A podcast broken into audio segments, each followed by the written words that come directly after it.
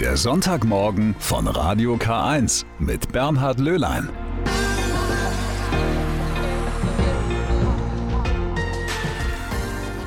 So, ich hoffe, Sie sind gut in diesen Tag gestartet. Es ist Sonntag, Gott sei Dank, ein Tag, an dem viele von uns ein wenig zur Ruhe kommen. Und wenn Sie zu denen gehören, die heute arbeiten müssen, um anderen zu helfen oder dass andere sich erholen können, dann haben Sie zumindest meinen vollen Respekt und ein Dankeschön obendrein. Heute begeht die katholische Kirche ja auch den Sonntag der Weltmission. Was das genau ist und wieder begangen wird, hören wir gleich mehr dazu. Es ist jedes Jahr das große kirchliche Ereignis im Oktober, der Sonntag der Weltmission. Heute, am 24. Oktober, wird er in allen katholischen Kirchen auf der ganzen Welt begangen. Da wird überall in den Gottesdiensten Geld gesammelt und das wird dann an die ärmsten Diözesen der Welt weitergegeben für ihre soziale und pastorale Arbeit. In Deutschland ist da das Hilfswerk Missio zuständig. In jedem Jahr wird ein anderes Beispielland vorgestellt, Diesmal ist es der Senegal in Westafrika. Aus gutem Grund, denn dort funktioniert das Zusammenleben zwischen Christen und Moslems hervorragend, sagt der Referent für die Weltkirche im Bistum Eichstätt, Gerhard Rott. Gerade das Zusammenleben im Alltag zwischen Christen und Moslems äh, ist geprägt von einer großen Unkompliziertheit. Es ist für die Moslems selbstverständlich, dass sie zum Beispiel auch Weihnachten und Ostern mitfeiern und ihren Kindern Geschenke geben. Und umgekehrt respektieren Christen auch muslimische Feste und bringen dann dort zum Beispiel am Ende vom Fastenbrechen Geschenke. Ein Zusammenleben, wie man es sich nur wünschen kann. Davon erzählte auch Mary Noel Mendy. Sie ist Studentin im Senegal und war an verschiedenen Orten im Bistum Eichstätt zu Gast. In ihrer Heimat engagiert sie sich in der sogenannten charismatischen Gemeindeerneuerung. Diese fördert den interreligiösen Dialog in dem sehr stark muslimisch geprägten Land. Euh, Jeden Sonntag treffen wir uns zum Gebet. Nicht nur Christen, sondern es kommen auch Muslime. Alle sind herzlich willkommen. Dabei geht es nicht darum, sie zu bekehren, sondern es geht nur um das Gebetsanliegen, dass man auch für sie betet. Die Christen sind im Senegal eine Minderheit. Sie machen knapp 5 Prozent der Bevölkerung aus im Gegensatz zu über 95 Prozent Muslimen. Doch Mendy sagt, der Senegal ist ein Land der Gastfreundschaft. Alle bemühen sich um den Frieden. Wenn man aus verschiedenen Milieus und Glaubensrichtungen kommt, dann ist das Wichtigste die Kommunikation, der Respekt vor dem anderen, sich verstehen und aufeinander zugehen. Das braucht es für das Miteinander.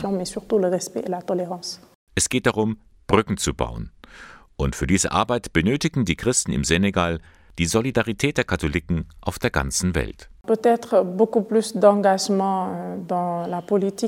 Euh, es sind jetzt drei Dinge, die nötig sind. Einmal, dass wir uns Christen noch mehr politisch engagieren im Land. Dann, dass es eine Erneuerung innerhalb der Jugend gibt. Und das Dritte, wir müssen uns in Gemeinschaft begeben und in dem muslimischen Land unsere eigene christliche Identität leben. Es sind Leute wie Marie Noël Mendy, die dafür sorgen, dass die katholische Kirche im Senegal einen hohen Ruf genießt. Deshalb setzen sich Missio und das Bistum Eichstätt auf vielfältige Art und Weise für Gruppen wie den charismatischen Dialog ein. Gerhard Rott. Ich bin guter Dinge, dass die gute Zusammenarbeit zwischen Christen und Moslems im Senegal weiter wachsen wird und Früchte tragen wird. Ganz entscheidend wird es darauf ankommen, was wir für uns daraus ableiten.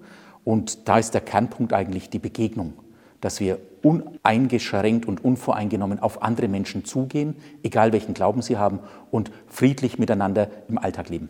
Etwas, was wir vom Senegal lernen können. Heute also ist der Sonntag der Weltmission. Die Kollekte in allen katholischen Gottesdiensten kommt den Ärmsten in der Welt zugute. Nun ist er endlich erschienen, der neue Asterix-Band. Asterix und der Greif heißt er. Bereits zum 39. Mal erleben wir die Abenteuer des pfiffigen Galliers zusammen mit seinem Freund Obelix. Und ich bin sicher, Sie kennen die Geschichten oder zumindest ein paar davon. Auf jeden Fall fällt einem eine Menge dazu ein. Asterix, Obelix und die Hinkelsteine. Wildschweine, lecker essen und eine wunderbare Dorfgemeinschaft. Also Obelix fällt mir da direkt ein. Das ist ein bester Freund. Kleine gallische Dorf, Idefix. Dann halt noch die Römer. Julius Caesar. Und die Piraten, ne? Ja. genau. die wir treffen. Genau, die Piraten, die dürfen in keinem Heft fehlen. Und einer, der sich mit den Asterix-Geschichten sehr gut auskennt, das ist der Theologieprofessor und Brauchtumsexperte Manfred Becker-Huberti. Und der hat einmal festgestellt, in Asterix-Heften, da stoßen wir auf ganz viele religiöse Elemente. So, so. Das möchte ich schon genauer wissen, wo und wie das da vorkommt. Darum begrüße ich jetzt sehr herzlich in Köln am Telefon Manfred Becker-Huberti. Dankeschön. Ja, guten Morgen. Sie sind also ein Asterix-Fan? Oh ja, ich liebe Asterix sehr und zwar von den Anfängen an und ich habe alle Hefte in meinem Schrank stehen und verteidige sie gegen meine Enkel, die die natürlich gerne durch die Welt schleppen. Die sind auch interessiert. Was fasziniert Sie da so sehr? Sie sind ja schließlich Professor für Theologie. Ja, der Professor für Theologie, der hat Interesse an Sprache und hat Interesse an Darstellung. Und die greifen halt auf ihre Art und Weise äh, religiöse Themen auf und stellen Bezüge her. Und mir gefällt an Asterix eben, Religion ist in der Regel sympathisch, kommt äh, drin vor und ist selbstverständlich bei allem mit dabei. Das müssen Sie mir jetzt schon etwas näher erklären. Wo entdecken Sie denn Religion oder Religiöses in Asterix-Heften? In sehr vielem. Die Götter sind präsent in allem, was geschieht. Die Götter, auch die fremden Götter, kommen namentlich immer wieder vor, ob das Baal ist, Jehova oder irgendwelche gallischen Götter. Sie werden überall genannt. Der Druide spielt eine maßgebliche Rolle. Er steht nicht im Vordergrund, aber er ist im Hintergrund und äh, regiert immer in die Geschichten mit hinein, und zwar mit Klugheit. Er ist einer, der den Frieden will, ihn notfalls auch mit Hilfe von Zaubertrank herstellt, indem er die bösen Römer abwehrt, aber er hält das Ganze in Ordnung. Es gibt feste Rituale. Dazu gehört zum Beispiel das Festmahl, das meistens am Schluss äh, eines Heftchens steht und das zeigt, dass ähm, dieses Miteinander so wie sozialer Kit wirkt. Zwar verprügelt man sich auch schon mal untereinander, das sind meistens sehr vergnügliche Keilereien, aber das Festmahl versöhnt dann fast alle wieder miteinander. Der äh, Sänger, der muss manchmal büßen dafür, dass er grell dazwischen zu keifen versucht hat und damit wird er dann an den Rand gestellt. Also ich glaube, Religion ist hier sympathisch mit eingebaut. Man merkt, Sie kommen so richtig ins Schwärmen. Mir fällt auf, das gemeinsame Mahl am Ende einer Geschichte, das erinnert schon so ein bisschen an ein Abendmahl, oder? Ja, es ist ein Ritual. Es ist ein festes Ritual. Essen und trinken und miteinander erzählen, was dazugehört. Und insofern kann man das schon mit religiösem vergleichen. Aber es gibt eine Menge anderer Bezüge noch. Also ich habe mir mal ein Heft herausgeholt, das ist der Band Nummer 26, die Odyssee, wo äh, die zwei das äh, Steinöl zu kaufen versuchen und dann in Jerusalem landen. Und was passiert? Sie werden in einem Stall untergebracht und sie legen dort mit Ochs und Esel äh, auf Heu und Stroh. Wer da keinen Bezug sieht, der muss blind sein. Äh, es gibt äh, viele solcher Dinge. Oder zum Beispiel einer der ähm, mächtigen Römer in diesem Land, der hat den schönen Namen Pontius Penatus nach einer bestimmten Creme. Und der ist ununterbrochen damit beschäftigt, sich die Hände zu waschen. Wer darin nicht den Pontius Pilatus sieht, der sich die Hände gewaschen hat, der äh, muss auch ebenfalls blind sein. Es gibt also viele solcher Bezüge am laufenden Band und sie sind in der Regel sympathisch. Also da, wo Asterix und Obelix in Bethlehem in einem Stall übernachten, das ist für Sie als Theologe durchaus in Ordnung?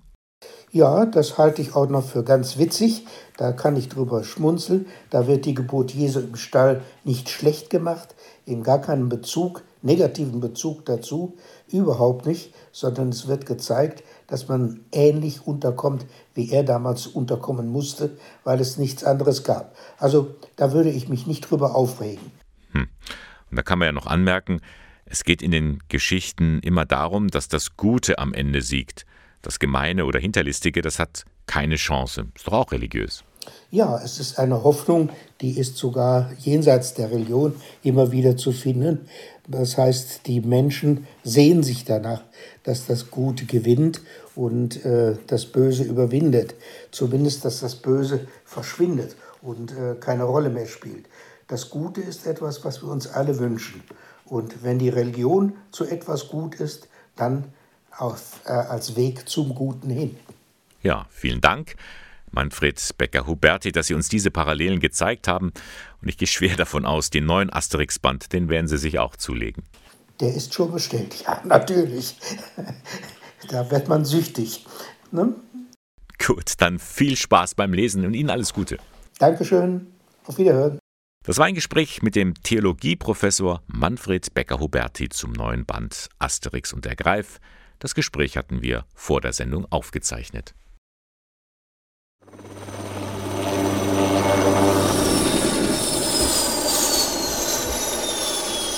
Das klingt nicht gut. Wenn man dieses Geräusch hört, dann weiß man, da ist irgendwas passiert. Ein Rettungshubschrauber im Einsatz. In Ingolstadt kommt das öfters vor. Da fliegt der gelbe ADAC-Rettungsflieger direkt vom Klinikum zu seinem Einsatz. Nicht selten in Richtung A9. Und das tut er seit genau 30 Jahren. Am 10. Juli 1991 flog Christoph 32 seinen ersten Einsatz. Seitdem hat er mehr als 37.000 Mal für schnelle Hilfe aus der Luft gesorgt. Jeden Tag vor Sonnenaufgang bis zum Sonnenuntergang wartet der Helikopter auf seinen Einsatz und mit ihm wartet die Crew. Durchschnittlich drei bis vier Einsätze werden da pro Tag geflogen. Von Anfang an dabei ist Bernhard Stadler, Pilot und Stationsleiter von Christoph 32. Mit ihm habe ich mich vergangene Woche über seine Einsätze unterhalten. Herr Stadler, 1991, ein ganz wichtiges Datum für die Luftrettung hier in der Region Ingolstadt, hier am Klinikum. Seitdem gibt es diese ADAC-Luftrettung. Sie sind ein Mann der ersten Stunde? Ja, ich habe mit 22 Jahren hier angefangen und äh, als Bordtechniker und bin dann äh, über die Co-Piloten-Ausbildung äh, dann 2001 als Kommandant in der ADAC Luftrettung eingesetzt. War von Anfang an hier mit dabei, auch beim Spatenstich der Station habe einen kurzen Abstecher gemacht als Kommandant für vier Jahre in Mainz und Köln und bin dann wieder zurückgekommen hier nach Ingolstadt und leite jetzt hier die Christoph 32 Station. Christoph 32, so heißt der Hubschrauber, der seitdem im Einsatz ist. Warum heißt der Christoph? Ja, das ist der Patron, der heilige Christophorus. Das ist der Patron der Reisenden, der Schutzpatron. Und das ist, äh, so heißen auch die Hubschrauber in Österreich. Und äh, alle Hubschrauber in äh, Deutschland, ob das ADAC sind, äh, Bundespolizei oder Deutsche Rettungsflugwacht, heißen Christoph mit der dazugehörigen Nummer. Wenn es jetzt zu einem Einsatz kommt, zu dem Sie gerufen werden, wie läuft das praktisch ab? Es passiert also, sagen wir mal, ein schrecklicher Unfall auf der Straße und dann? Naja, Sie als Betroffener oder als Ersthelfer äh, rufen die 112. Das ist ja der europaweite Notruf für, für Feuer, ob es brennt oder ob ein Unfall oder medizinischer Notfall ist. Und der Disponent in der Rettungsleitstelle der örtlichen äh, wird dann entscheiden, ob anhand des Meldebildes und der Örtlichkeit, was die Wahl des Rettungsmittels ergibt. Und das ist halt dann, wenn es eine, eine kleinere Sache ist und es reicht ein Rettungswagen und ein Notfallsanitäter aus, dann wird ein Rettungswagen losschicken. Aber sind es Merkmale wie äh, Atemnot oder ist es ein, ein, ein, eine vitale Bedrohung, wie das bei uns heißt, von den Vitalparametern oder das ist ein schwerer Unfall, dann kommt ein Notarzt hinzu und wenn dann die Örtlichkeit eben ähm, außerhalb, sage ich mal, vom Stadtgebiet ist und es ländlicher wird, dann kommt der Hubschrauber auch mit. Das heißt, dann kriegen Sie hier in Ingolstadt am Klinikum an der Leitstelle den Einsatzbefehl, jetzt müsst ihr los Genau, wir werden dann alarmiert von der Rettungsleitstelle über, den, über, den, äh, über, über Meldersignale und äh, über, heute natürlich auch über E-Mail und SMS. Es läuft fast gleichzeitig auf. Wir haben ja Digitalfunk und von daher geht es also über mehrere Wege. Wir sind innerhalb von zwei bis drei Minuten äh, dann in der Luft und fliegen dann mit unseren vier Kilometer pro Minute oder 240 Stundenkilometer direkt dann zur Einsatzstelle und können dann auch, wenn in Ingolstadt Notarzt, sage ich mal, der, der Südnotarzt hier belegt ist, dann fliegen wir auch mal in die die, in die Stadtrandgebiete von Ingolstadt, also auch ins Stadtgebiet. Wer ist alles wir? Sie sind ja nicht allein als Pilot? Wir, die Besatzung besteht immer aus dem Piloten, den Notfallsanitäter mit dieser Zusatzausbildung als, als Flughelfer, sage ich jetzt mal, und immer der Fach, Facharzt für Anästhesie hier aus Ingolstadt. So machen Sie das ja schon 30 Jahre lang. Wenn Sie an die Zeit so zurückdenken, gibt es Einsätze, die Ihnen heute noch in Erinnerung geblieben sind? Ja, gibt sicherlich vieles. Also das, ich mache das jetzt wirklich 30 Jahre und äh, sind sicherlich äh, äh, Einsätze prägend, die über das normale Maß hinausgehen. Äh, nur ein Beispiel vor vielen, vielen Jahren, auch um die Ernte, Hopfenerntezeit, wo ähm, innerhalb weniger Tage äh, der, in der Landwirtschaft ähm, der eigene Vater das Kind überrollt, dann ist das schon, dann ist das schon sehr prägend und die Angehörigen direkt an der Einsatzstelle sind. Ähm, aber es sind sicherlich nicht nur Kinder, sondern auch sonstige schicksalhafte äh, Unfälle, die dann, die dann in, in Erinnerung bleiben da ist man natürlich auch geprägt von Fernsehbildern, von irgendwelchen äh, Bergretterfilmen. Ist es auch für Sie als Pilot manchmal eine gefährliche Situation? Wir hatten jetzt zum Beispiel heute so einen richtigen Sturm. Ja, es ist also ähm, Restrisiko ist, ist sicherlich dabei. Wir landen nicht am Flugplatz, äh, wo, wo eine Landebahn ist, sondern wir müssen ja raus in die Ortschaft Straße, Hausnummer bei. Und von daher ähm, ist es natürlich äh, ein kleines Restrisiko, das man eingeht, aber wir sind soweit geschult und die Erfahrung äh, bringt man mit, dass man dann die Landeplätze eben auswählt äh, und die, Wetter, äh, die, die, Wetterbedingungen eben äh, dann eine Entscheidung trifft, dass man dann eben nicht mehr fliegt. Ja. Ein paar Zahlen, wie oft äh, müssen Sie fliegen, beziehungsweise wie oft ist Christoph 32 in der Luft so im Jahr? Ja, die Station Ingolstadt wird, äh, ist im Jahresschnitt äh, 1300 bis 1500 Mal im Jahr im Einsatz. Wir haben aber auch, jeder Ingolstädter weiß das, äh, Nebeltage, da wo wir dann auch nicht fliegen können und dann stehen auch wir am Boden. Dann kann unser Notarzt bodengebunden abgeholt werden. Und ähm, ja, es gibt halt einfach Grenzen, retten ja, aber halt auch nicht um jeden Preis. Und da sind halt auch äh, physikalische Grenzen da und das Wetter äh, mit Gewitter und Vereisung und so. Das sind halt äh, ja, physikalische Grenzen gesetzt. Wissen Sie aus dem Kopf, wie oft Sie schon geflogen sind? Ich habe jetzt, ja, ich kann Ihnen sagen, jetzt in, in diesen 30 Jahren 10.000 Hubschrauberstunden zusammengebracht bei über 30.000 Landungen. Ja, das ist schon eine, ja, eine, eine, ordentliche Zahl. Da kann man auch äh, auf eine Portion äh, Erfahrung zurückgreifen und das hilft natürlich auch äh, bei vielen Entscheidungen. Nun wären wir gerne in den Hubschrauber reingegangen, ähm, um mal das Cockpit von innen uns anzuschauen, aber schon wieder im Einsatz. Ja, Christoph 32 ist vorher gerade äh, zum Einsatz weggeflogen. Äh, schauen wir mal, wann er zurückkommt. Dann haben wir vielleicht die Möglichkeit, noch einen Blick reinzuwerfen. Ähm, ja, ist, wir sind angebunden an, an Satellitensystemen, navigatorisch hat sich da ja sehr viel getan die letzten Jahre und äh, alles zum, zum Vorteil für die Durchführung des Einsatzes. Wenn jetzt Einsatz von Ihnen beendet ist, Christoph 32 landet wieder, Sie steigen aus, ähm, dann muss das Gerät auch gewartet werden. Ja, das ist dem, obliegt dem Piloten, dem verantwortlichen Luftfahrzeugführer hier, die ähm, nicht nur den technischen Klarstand herzustellen, sondern auch die im Sommer die, die Fliegen von der Frontscheibe zu waschen, die man da tagsüber aufgesammelt hat. Ja, wir sind eine Station, wir sind ein Team, wir helfen uns gegenseitig. Ich bin mir auch nicht zu schade, dass man dann auch äh, die Maschine nach dem Patiententransport desinfiziert und reinigt. Und da sind wir drei, Notarzt, ähm, Notfallsanitäter und der Pilot ein, ein, ein Team und das wird gemeinsam erledigt. Wir fahren fangen in der Früh an und hören auch gemeinsam abends auf. 30 Jahre ist Christoph 32 im Einsatz. Wie ist das äh, im Vergleich zum Menschenalter? Äh, kann der noch einige Jahrzehnte fliegen? Ja, die Maschine hat sich natürlich gewandelt. Wir hatten ja früher die BK 117, ist dann 2015 äh, auf die EC 135 umgerüstet worden. Ein Hubschrauber ist mit 20 Jahren nicht alt, der, der, der kostet ja 8 bis 10 Millionen Euro Anschaffung. Sowas läuft auch steuerlich, Abschreibung äh, läuft mir auch 25 Jahre. Von daher wird ein Hubschrauber durch eine permanente Wartung und Auswechslung von zeitlimitierten Bauteilen ja, bleibt er ja immer jung was ja beim Menschen dann nicht so der Fall ist. Wie, Herr Stadler, wie lange fliegen Sie noch? Ja, ich bin jetzt äh, 52 und ähm, ja, ich, ich muss bis 65 äh, äh, arbeiten, eigentlich 67, aber der Gesetzgeber macht da eine Regel, der Berufshubschrauberführer oder die Berufspilot ist dann mit 65 dann auch Schluss. So wie ich den Eindruck habe, Sie fliegen gern.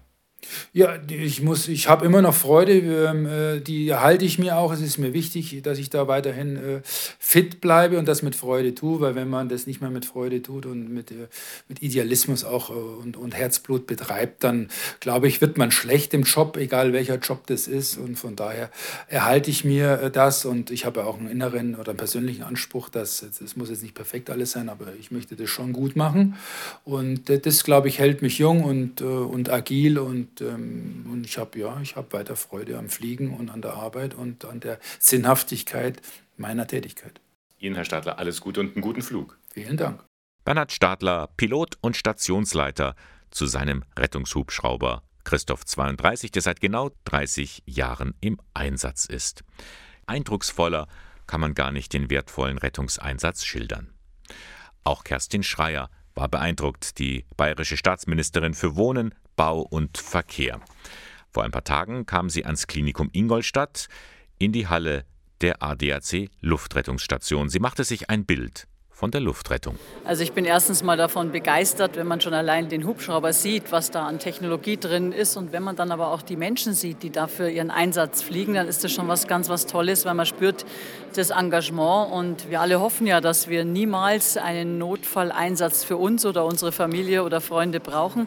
Aber es ist schon beruhigend zu wissen, dass man schnelle Hilfe bekommt, fachlich hochversierte, kundige Leute und insofern gehe ich hier ehrlich gesagt ganz beglückt weg, weil ich weiß, was für tolle Menschen und für eine tolle Technik es hier gibt. Bei ihrem Besuch in Ingolstadt wurde sie auch über ein neues Projekt der ADAC Luftrettung informiert. In Zukunft soll es sogenannte Multicopter geben. Was das ist, erklärt Frédéric Bruder, Geschäftsführer der ADAC Luftrettung. Ein Multicopter ist letztendlich eine Mischung zwischen einer klassischen kleinen Drohne und einem großen Hubschrauber. Das heißt, wir nehmen die Vorteile beider Technologien, klein, billig, modern und dennoch zuverlässig, um auch einem großen Auftrag nachkommen zu können, in unserem Fall Menschenleben zu retten. Mit diesem kleinen Gerät kann dann ein Notarzt schnell zum Patienten gebracht werden. Das ist auf Dauer billiger und verursacht weniger Emissionen. Erste Computersimulationen stimmen positiv, aber bis zum endgültigen Multicopter ist es noch ein weiter Weg. Wir haben unterschiedliche Herausforderungen, um dieses Ziel zu erreichen. Zwei davon wären einerseits natürlich die technologische. Die Batterietechnologie ist heute noch nicht so weit, dass man sagen würde, das kann in den Regelbetrieb gehen. Aber wir sind guter Hoffnung, dass es dort auch große Entwicklungen geben wird. Auch Hybridmotoren wären ein guter Zwischenschritt. Und der andere Teil ist natürlich der legislative Aspekt. Sind die gesetzlichen Rahmenbedingungen heute schon gegeben oder können sie kreiert werden, damit wir sowas auch einsetzen können? Und gerade darum hat man den Besuch der bayerischen Verkehrsministerin genutzt, um mir dieses ohne Pilotprojekt vorzustellen.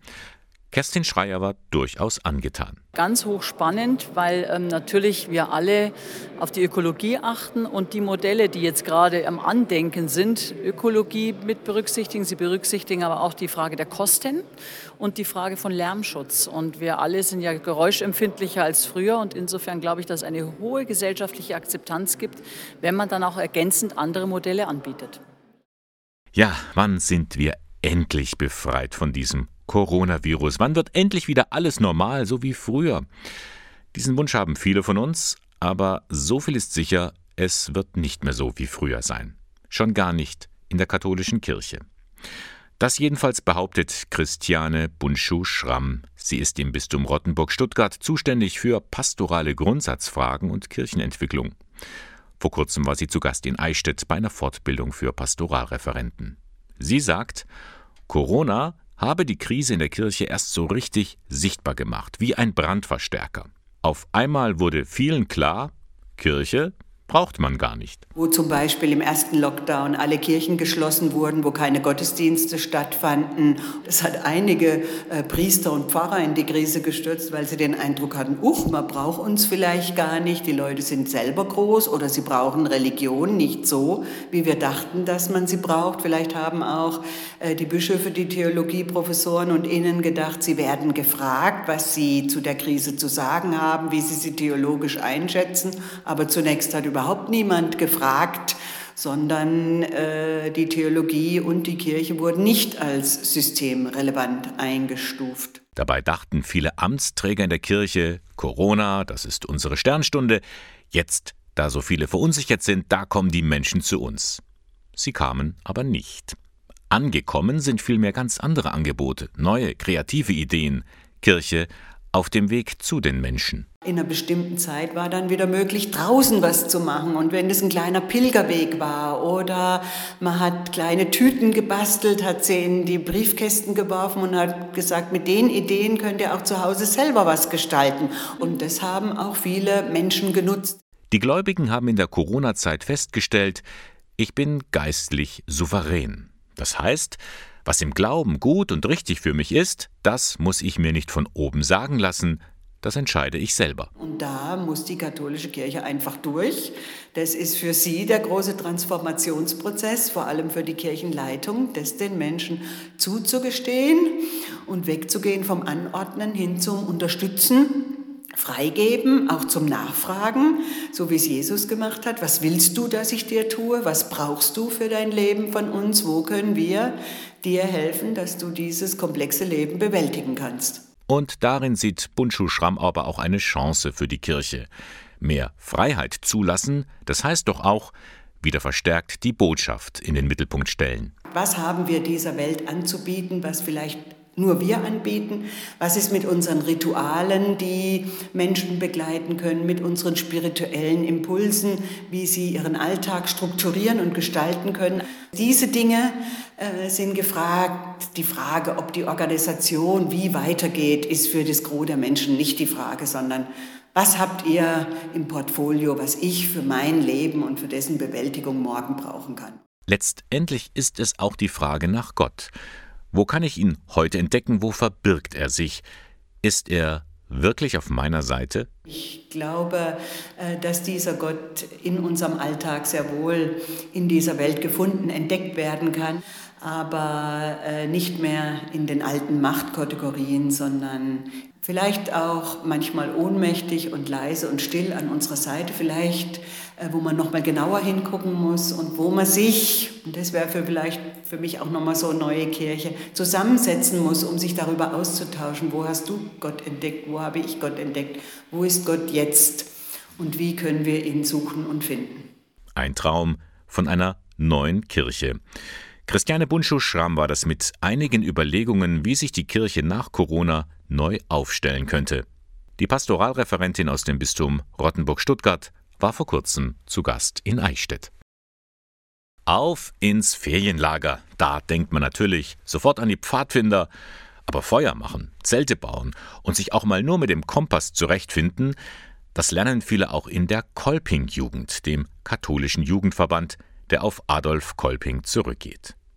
In diesen Tagen ist die Kolping-Familie wieder mächtig stolz auf ihren Gründer, denn der wurde vor 30 Jahren, am 27. Oktober 1991, selig gesprochen. Doch was macht ihn heute noch zum Vorbild? Eine Spurensuche von Johanna Risse. Er hat aufgezeigt, dass es wichtig ist, junge Menschen zu unterstützen und ihnen auch Zukunftsperspektiven zu geben und dass, wenn man sich zusammenschließt, man vieles erreichen kann. Bundesjugendsekretärin Elisabeth Adolf ist 27 Jahre alt und durch ihre Familie zur Kolping-Jugend gekommen. Von dem Gründer der Kolping-Familie habe sie jede Menge gelernt. Dieser Tatendrang und der Wille, den er hatte und Situationen zu hinterfragen, nicht alles so hinzunehmen, auch durch seine Leitidee, dass jeder Mensch mit seinen Fähigkeiten und Begabungen das Leben und die Welt positiv gestalten kann, einfach durch aktive Beteiligung und Mitbestimmung. Es war eine Zeit mit krasser Armut und zwar 1813, als Adolf Kolping geboren wurde. Mit 13 wurde er schon Handwerker, doch auf Wanderschaft erfuhr er von den schlechten Arbeitsbedingungen der Handwerkergesellen. Er wollte gerne was verändern. Er wollte die Menschen bilden, politisch, religiös und ihnen aber auch die Möglichkeit geben, dieses Gefühl von Gemeinschaft und Verbundenheit erleben zu können. Deswegen wurde Kolping Priester und gründete einen Gesellenverein, die heutige Kolpingsfamilie, ein riesiger Verband mit Mitgliedern weltweit, der jüngst sogar eine eigene Hochschule gegründet hat, die Kolping Hochschule für Soziales und Gesundheitsberufe. Hier soll, wie es Kolping gewollt hätte, jeder studieren können, um Gutes zu bewirken, so Gründungsrektorin Edith Hansmeier. In einer Gemeinschaft miteinander unterwegs zu sein, füreinander zu stehen und miteinander Probleme, Herausforderungen zu lösen. Genau diese gemeinschaftliche Agenda ist etwas, das wir eben auch aus dieser Biografie Adolf Kolpings und auch aus diesem Anspruch der Trägergesellschaft abgeleitet haben. Bildung mit Wert für jedermann lautet das Motto der neuen Hochschule, denn dafür kämpfte Adolf Kolping sein Leben lang. Seine Seligsprechung vor 30 Jahren ist daher vielen Kolping-Familien nicht genug. Sie bitten den Papst um eine Heiligsprechung ihres Gründers. Das dafür benötigte Wunder sei offensichtlich, sagt Kolping-Mitglied Karl-Heinz Krohn. Da aus dem internationalen Kolpingwerk bis heute viel, viel Gutes erwächst, das unsere Gesellschaft lebens- und liebenswerter macht, sollte der Papst nun endlich diesen Schritt gehen. Wer seit Generationen Hunderttausende Menschen inspiriert hat, sich gemeinsam für eine bessere Welt im Kleinen wie im Großen zu engagieren, hat aus meiner Sicht schon Wunder genug gewirkt. Ja, auf eine Heiligsprechung wartet die Kolping-Familie und um der ganzen Sache mehr Nachdruck zu verleihen, dazu gibt es eine Petition im Internet unter dem Motto Kolping ist mir heilig. Klicken Sie mal rein auf petition-kolping.com. Da können Sie sich eintragen. Die Unterschriften werden gesammelt und sollen im kommenden Jahr bei einer großen Wallfahrt Papst Franziskus übergeben werden. www.petition-kolping.com Vielleicht erinnern Sie sich, vor einer Woche, da hatte ich Ihnen an dieser Stelle hier die neue Präsidentin für die Caritas in Deutschland vorgestellt, Eva Maria Welskop-Defa. Mit ihr steht erstmals eine Frau an der Spitze des Deutschen Caritas-Verbandes. Sie hat Peter Näher abgelöst. Er stand nicht mehr zur Wahl an, das kann man auch gut verstehen, denn er war ja 18 Jahre lang Caritas-Präsident und somit an der Spitze des größten Sozialverbands Europas. Viel hat er da erlebt, viel hat er mitgestaltet und da interessiert es natürlich, seine Sicht der Dinge zu hören. Wie sozial ist unser Sozialstaat eigentlich und welchen Beitrag leistet dazu die Caritas?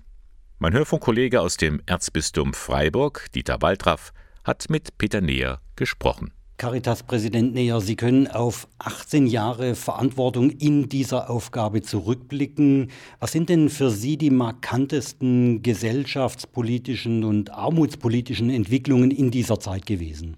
Na gut, da ist natürlich ganz vorrangig äh, die Hartz, sogenannte Hartz-IV-Reform, Reformen des Sozialstaats äh, ist ja zum 01.01.2005 damals die Zusammenlegung von Sozialhilfe, Arbeitslosenhilfe und Arbeitslosengeld in Kraft getreten.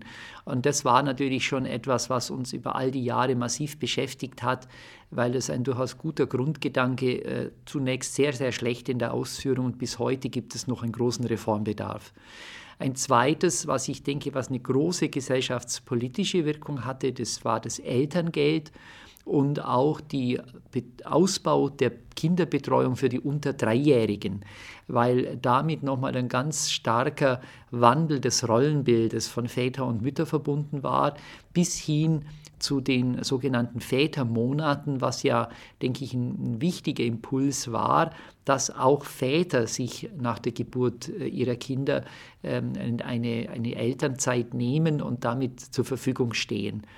Und äh, als letztes Großes will ich einfach nennen die Flüchtlingsbewegungen, äh, die wir ja seit vielen Jahrzehnten haben die aber natürlich mit der Flüchtlingssituation, wie sie im Sommer 2015 eingetreten ist, schon nochmal eine ganz besondere Bedeutung hatte. Also das würde ich jetzt mal so sagen, das sind für mich so drei große Bewegungen, die in diesen Jahren schon und eben bis heute noch wirksam sind.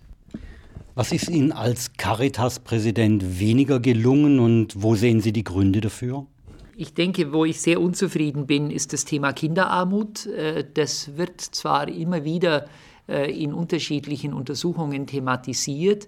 Äh, bisher aber ist es nicht wirklich gelungen, Kinder unabhängig von der, von der prekären Lebenssituation ihrer Eltern so zu stützen und zu stärken, dass sie selber tatsächlich das Thema Kinderarmut überwinden. Das finde ich äh, eine sehr bittere Geschichte. In dem Zusammenhang für mich auch das Thema Bildungsungleichheit äh, der ich selber ja jemand bin, der aus sogenannten einfachen Verhältnissen kommt und ja eigentlich nur zum Abitur dann letztlich auch kam und zum Studium über die Bildungsbemühungen der, der ersten sozialliberalen Koalition und der 70er Jahre und dass das Thema Bildung und soziale Herkunft nach wie vor ein so ähm, dramatisches Ungleichgewicht in Deutschland hat, das finde ich schon sehr, ja, bedrückend bis hin auch ärgerlich und inakzeptabel.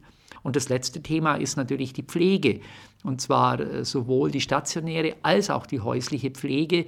Wobei das, würde ich sagen, ist auch ein Thema, das wird ein Dauerthema sein. In einer alternden Gesellschaft wird es hier immer notwendige Gesetzesänderungen geben müssen, die nie einmal für 10 bis 20 Jahre dann ausreichen. Also ich glaube, das wird ein Dauerthema bleiben. Wo sehen Sie im Augenblick aktuell die größten Herausforderungen? Mein ganz aktuell ist natürlich das Thema nach wie vor die Corona-Pandemie, äh, die uns ja seit eineinhalb Jahren äh, gesellschaftlich wirtschaftlich, sozial äh, nach wie vor im Griff hält. Und gerade die Pandemie hat natürlich schon Mängel offenkundig gemacht, eben wie zum Beispiel das Thema Bildungsarmut oder eben auch das Thema Wohnen. Es ist natürlich ein Unterschied, ob eine ähm, Familie mit drei Kindern in einer 80 Quadratmeter Wohnung lebt, ohne Balkon und Garten und dann Homeoffice und Homeschooling bewältigen soll oder ob ich eben doch ein Häuschen im Grünen habe oder eine schöne Wohnung mit äh, entsprechenden Möglichkeiten äh, in der Natur zu sein und da Homeschooling und Homeoffice zu machen. Äh, das, glaube ich, wurde nochmal deutlich. Und das Thema Wohnen überhaupt, das hat sich ja in den letzten Jahren dramatisch zugespitzt, weil der Anteil der, äh, der Wohnungs-, der Mietkosten am Gesamtausgaben mittlerweile in, äh, je nach Gebieten ja unerträgliche Höhen ist. Und das ist aber natürlich auch ein Langfristthema. Wohnen ändern sie nicht von heute auf morgen, aber ich glaube, das sind dringende Anliegen, die hier der weiteren Bearbeitung bedürfen. Welche Aufgabe, welche Rolle kann in so einer Diskussion auch ein katholischer Verband übernehmen, ein katholischer Verband wie die Caritas? Ja gut, zunächst mal äh, hat ja ein katholischer Wohlfahrtsverband wie die Caritas eine doppelte Funktion. Er ist einmal Spitzenverband der freien Wohlfahrtspflege zusammen mit anderen sozialpolitischen Akteuren, der hier aufgerufen ist, äh, Dienstleistungen zu erbringen, aber auch anwaltschaftlich für Menschen in Not einzutreten und die gesellschaftliche Solidarität zu befördern. Gleichzeitig sind wir eben der Sozialverband der katholischen Kirche und ich glaube, dass unsere Gesellschaft auch einen Anspruch darauf hat, dass wir mit unserer Werteorientierung und unserem Wertekodex hier einen wichtigen Beitrag leisten, äh, als einer christlichen Organisation, die immerhin im nächsten Jahr dann ihr 125-jähriges Jubiläum begeht, äh, nicht im Sinne rückwirkend stolz zu sein, sondern das ist Auftrag auch in Zukunft im Interesse der Menschen äh, in der Kraft des Evangeliums Nöte zu bewältigen, zu bearbeiten und hier die Gesellschaft mitzugestalten. 18 Jahre lang war Peter Nea Caritas-Präsident in Deutschland. Jetzt ist er im Ruhestand. Vergangene Woche wurde seine Nachfolgerin gewählt. Was meinen Sie? Wie heißt wohl das schwerste Wort, das einem über die Lippen kommt? Es heißt nicht Popocatépetl wie der Berg in Mexiko und auch nicht Chichicastenango wie der Ort in Guatemala. Nein, das schwerste Wort heißt für viele Danke. Danke sagen, da tun wir uns schon hart. So erging es auch Silvia Böhm aus Nassenfels im Landkreis Eichstätt. Da kam mir die Idee, wie wäre es denn, Danke zu sagen, mit Hilfe von Karten. Bei uns bekommt man verschiedene Karten mit verschiedenen Sprüchen. Vieles geht um Dankbarkeit, Menschen Komplimente zu machen, Positives auszudrücken mit festen Sprüchen, aber auch ganz individuell für Firmen, viele aus dem sozialen Bereich, viele, die Dankbarkeit rüberbringen möchten. Wortvoll heißt der Internetshop, den sie zusammen mit Stefanie Maurer auch aus Nassenfels betreibt. Gemeinsam überlegen sie sich einen bestimmten Spruch, der dann von Hand schön geschrieben wird. Jeder Buchstabe ist einzigartig. Die Karte ist im DIN A7-Format, also passt auch super in jeden Geldbeutel. Und vorne sehe ich jetzt die Worte Du bist wertvoll. Das Wort wertvoll ist hervorgehoben durch diese handkalligrafierte Schrift. Die Rückseite ist auch umrahmt und hier steht, diese Karte ist für und da darf ich danach den Namen eintragen und werde aufgefordert, durch das Wörtchen weil den Grund anzugeben, warum schenke ich diese Karte weiter. Seit über einem Jahr gibt es die Firma und in dieser Zeit haben sich die Karten schnell verbreitet, zum Beispiel in Geschäften in Eichstätt, Neuburg oder Pfaffenhofen.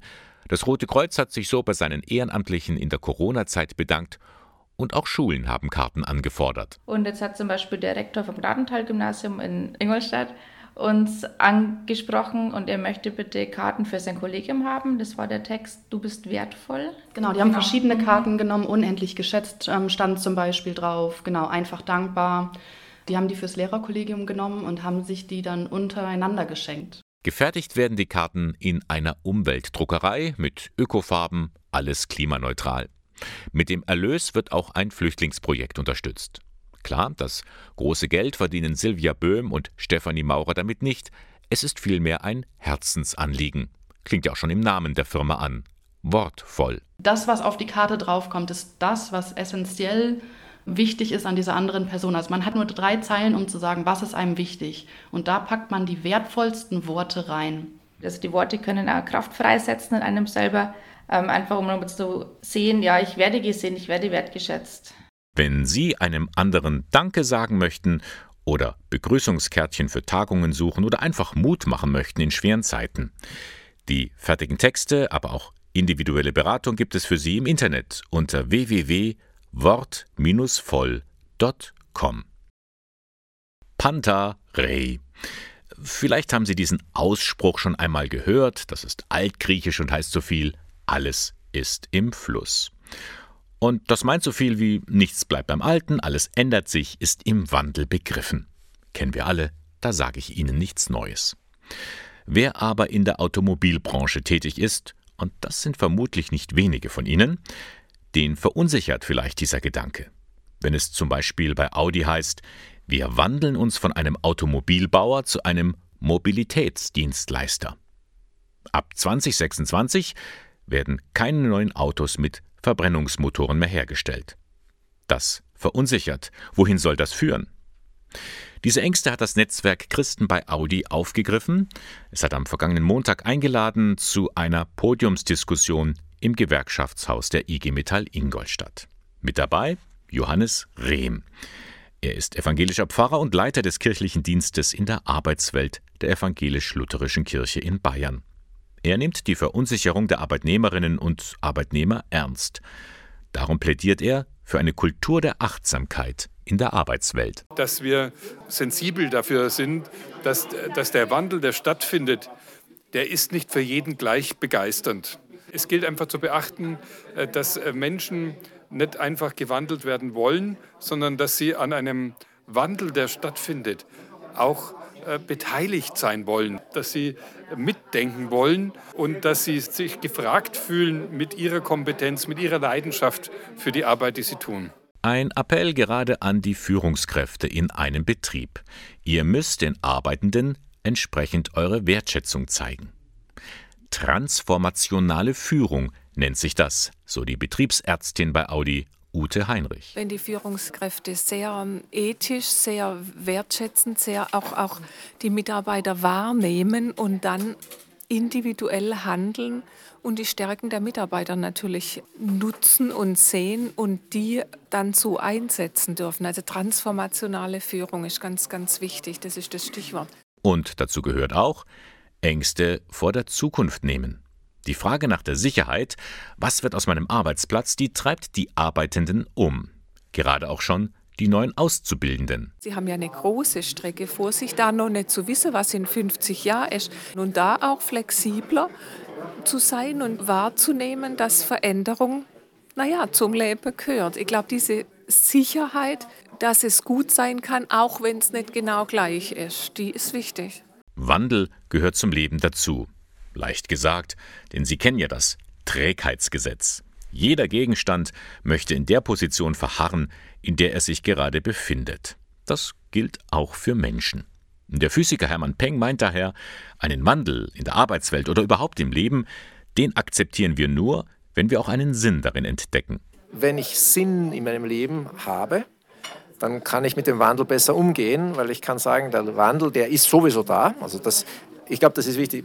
Ich stelle fest, der Wandel ist sowieso da. Ich kann nur mich dem Wandel äh, stellen oder eben eigentlich vielleicht nicht ihm stellen, sondern mich von ihm tragen lassen, auch ein bisschen eher. Den wichtigsten Wandel, den Hermann Peng da im Blick hat, das ist der Klimawandel. Wer das Problem mit dem CO2-Ausstoß verstanden hat, der kann gar nicht anders, als daraus Konsequenzen zu ziehen. Also jeder, der verantwortungsvoll denkt und jeder, der Kinder hat, sage ich jetzt einmal, ist ja verantwortungsvoll normalerweise, weil ich diese Kinder ja für diese Kinder eben die Verantwortung trage. Und ich kann gar nicht anders, als mich den ganzen Tag darum Gedanken zu machen, wie kann es diesen Kindern dann gut gehen. Dazu gehört eben, wenn ich den Klimawandel als Faktum anerkenne, dass ich dann eben entsprechend handle. Und das tut man jetzt auch in der Automobilbranche.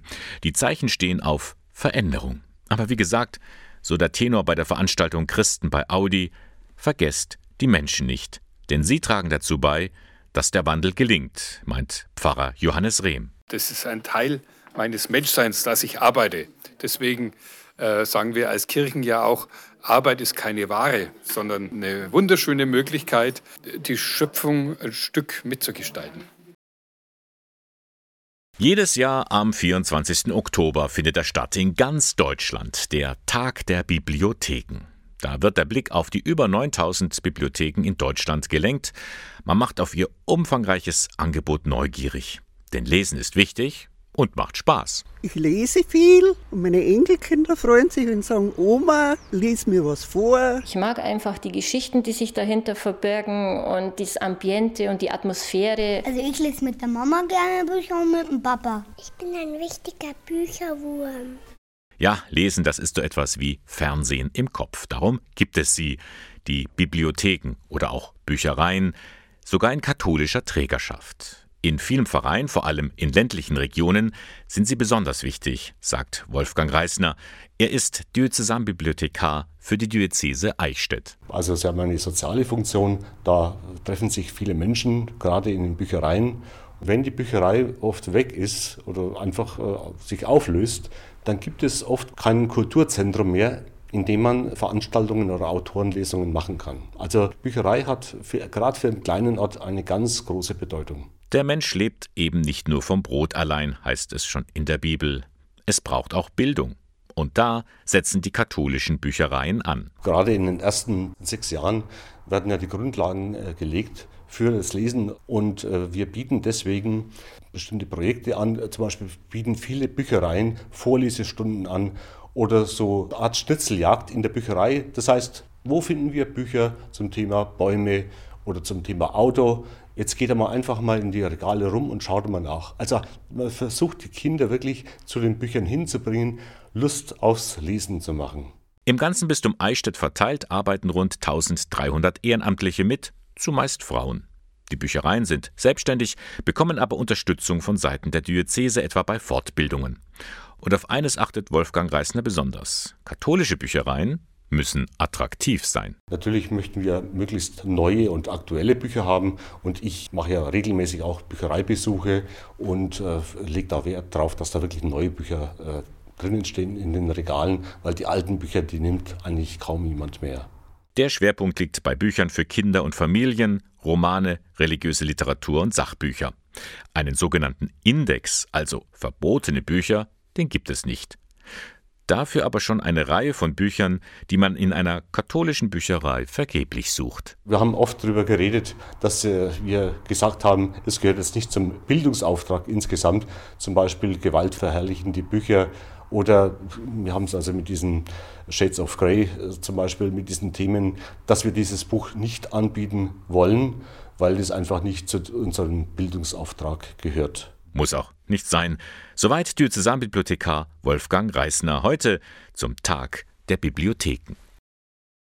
Tracy Chapman, Talking About a Revolution. Ja, manchmal ist es eine richtige Revolution, was da passiert, wenn Jugendliche in der Pubertät stecken. In dieser Phase ändert sich ja bei einem jungen Menschen ganz viel.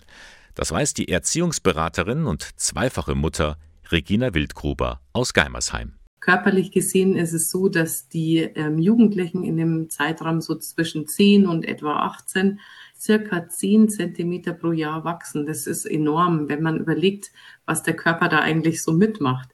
Auf der emotionalen Ebene ist es einfach ähm, so, dass die Kinder oder Jugendlichen auch stark mit Gefühlsschwankungen zu tun haben. Das kann aber auch einhergehen mit Selbstzweifeln, aber auch vermehrte Abgrenzung von den Eltern. Auch sowas wie das Schamgefühl, das wächst einfach in dieser Zeit. Aber nicht nur die Jugendlichen ändern sich. Auch für die Eltern ist das eine Zeit des Umbruchs. Bei den Eltern ist es so, dass die ja mehr und mehr viel Zeit für sich auch gewinnen, dadurch, dass die Jugendlichen einfach sich mit sich selber oder auch mit ihren Freunden beschäftigen. Dadurch haben die Eltern einfach mehr Zeit wieder für sich. Das bedeutet, ähm, die eigene Beziehung mit ähm, dem Partner ähm, wird vielleicht auch wieder mehr in den Fokus gerichtet. Man kann sich auch wieder mehr um die eigenen Hobbys, um sich selbst auch kümmern. Und das hat natürlich auch, birgt so seine Chancen in sich.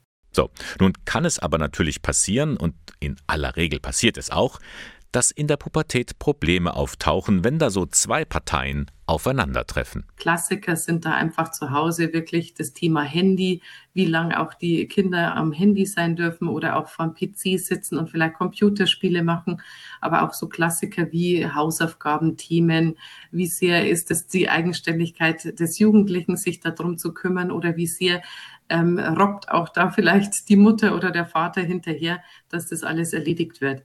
Wenn dann auch noch provoziert wird, der Jugendliche bewusst die Konfrontation sucht, dann sind Streit und Ärger vorprogrammiert. Was tun? Regina Wildgruppe empfiehlt, die Eltern sollten für ihre Kinder ein sicheres Basislager sein. Also wo sie sich wirklich immer zurückziehen können auch und auch zurückkommen können, auch nach Streit, dass sie da auch wieder andocken können, dass sie immer wieder einfach eine neue Chance auch bekommen und ähm, liebevoll wieder aufgenommen werden. Und ähm, es ist auch sehr hilfreich, wenn die Eltern einfach ihre Kinder und Jugendlichen unterstützen können, dass die einfach gute Schwimmer im Leben werden, dass sie auch lernen, mit dem Leben gut umzugehen, mit diesen Hindernissen. Das ist das eine. Das andere, die Eltern sollten auch mehr auf sich selbst achten. Das bedeutet, dass sie sich selber Oasen schaffen können, wo sie sich auftanken. Das könnte jetzt einfach sein, dass sie ja sich immer wieder gut vernetzen mit ihren Freundinnen oder Freunden, auch mit bekannten Familien. Das könnte aber auch sein, dass man eigentlich einfach den eigenen Hobbys oder auch dem Sport nachgeht, um sich einfach innerlich ähm, stark zu machen und auch aufzuladen. Diese Überlegungen gibt Regina Wildgruber weiter, und zwar in sogenannten KESS-Kursen. KESS ist die Abkürzung für kooperativ, ermutigend, sozial und situationsorientiert. Der Kurs bietet im Grunde ein Buffet, also mit ganz reichhaltigen Impulsen und die Eltern können einfach selber entscheiden, was sie sich da mitnehmen wollen und wo sie sich auch vielleicht im Alltag einfach nochmal ausprobieren wollen und ihren eigenen Erziehungsstil nochmal weiterentwickeln wollen. Und es geht immer darum, wirklich so das positive Selbstwertgefühl des Jugendlichen auch zu unterstützen und ihn aber auch zu immer mehr Selbstständigkeit zu ermutigen. In wenigen Wochen beginnt wieder ein Online-Kurs, den das Kolpingwerk Eichstätt anbietet. Cass at Home, Abenteuer Pubertät lautet das Motto der Veranstaltung. Es sind mehrere Abende, die Sie im Internet mitmachen können. Einen sogenannten Kick-Off gibt es schon am Montag, den 8. November. Sie sind interessiert? Hier finden Sie die Infos unter kolpingberg-eichstätt.de. Ein Blick zurück, damit endet jeder Sonntagmorgen von Radio K1. Zum Schluss blicken wir eben nochmal zurück, was in den drei Stunden so alles hier ausgestrahlt wurde. Zu Beginn habe ich ja auf den Sonntag der Weltmission hingewiesen. Der ist heute. Was es damit auf sich hat, weiß Gerhard Rott vom Referat Weltkirche im Bistum Eichstätt. Der Weltmissionssonntag ist eigentlich die älteste Solidaritätsaktion der katholischen Kirche. Seit 95 Jahren wird jedes Jahr im Oktober dieser Gedanke der Mission in über 100 Ländern der Welt durch eine Kollekte unterstützt und das Geld wird dann verteilt an die 1100 ärmsten Diözesen auf der ganzen Welt. Ein kleines Jubiläum kann die ADAC Luftrettung in Ingolstadt begehen. Seit genau 30 Jahren ist Christoph 32 unterwegs zu den Menschen, um Leben zu retten. Die bayerische Staatsministerin für Wohnen, Bau und Verkehr, Kerstin Schreier, hat sich an Ort und Stelle informiert und war beeindruckt. Also ich bin erstens mal davon begeistert, wenn man schon allein den Hubschrauber sieht, was da an Technologie drin ist und wenn man dann aber auch die Menschen sieht, die dafür ihren Einsatz fliegen, dann ist das schon was ganz was Tolles, weil man spürt das Engagement und wir alle hoffen ja, dass wir niemals einen Notfalleinsatz für uns oder unsere Familie oder Freunde brauchen. Aber es ist schon beruhigend zu wissen, dass man schnelle Hilfe bekommt, fachlich hochversierte, kundige Leute und insofern gehe ich hier ehrlich gesagt ganz beglückt weg, weil ich weiß, was für tolle Menschen und für eine tolle Technik es hier gibt. Was passiert mit der Kirche nach Corona? Dieser Frage haben wir uns auch heute Morgen gestellt. Christiane Bunschuh-Schramm aus dem Bistum Rottenburg-Stuttgart meint, wenn Kirche mehr Freiheit zulässt, dann wird auch wieder verstärkt die Botschaft in den Mittelpunkt gestellt. Was haben wir dieser Welt anzubieten, was vielleicht nur wir anbieten? Was ist mit unseren Ritualen, die Menschen begleiten können, mit unseren spirituellen Impulsen, wie sie ihren Alltag strukturieren und gestalten können? Diese Dinge äh, sind gefragt. Die Frage, ob die Organisation wie weitergeht, ist für das Gros der Menschen nicht die Frage, sondern was habt ihr im Portfolio, was ich für mein Leben und für dessen Bewältigung morgen brauchen kann? Soweit ein paar Eindrücke von der Sendung heute Morgen. Alles können Sie noch einmal in Ruhe nachhören unter www.radiok1.de. Das war der Sonntagmorgen mit Radio K1, dem Kirchenfunk im Bistum Eichstätt. Sie finden uns dort in der Luitpoldstraße 2. Moderation und Redaktion der Sendung Bernhard Löhlein. Ich wünsche Ihnen jetzt noch einen schönen Sonntag und freue mich auf das nächste Mal mit Ihnen. Ihnen noch eine gute Woche.